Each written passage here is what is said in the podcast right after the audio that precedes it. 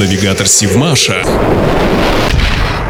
Здравствуйте, в эфире Севмаш и рубрика «Простые вопросы» с Екатериной Пеликиной. Зачем подводникам нужен парашют? Действительно, вопрос кажется как минимум странным, но все же у подводников парашют есть. И это не для того, чтобы прыгать с подводной лодки в море, как кто-то мог бы подумать. Парашюты морякам необходимы при аварийной ситуации. Когда подводная лодка ложится на грунт, подводникам необходимо экстренно ее покинуть. Если человек, находящийся на большой глубине, быстро поднимается на поверхность, это может привести к тому, что из его крови станет энергично выделяться азот, попавший туда при дыхании и ранее сжатым глубинным давлением. А это верная смерть или паралич. В этом случае и помогает моряку подводный парашют. Когда подводник всплывает со дна, ближе к поверхности метров за 100 парашют раскрывается. Небольшой купол, висящий под ногами, тормозит всплытие, доведя его до безопасных 0,2 метров в секунду. Таким образом, парашют помогает спасти жизнь подводнику.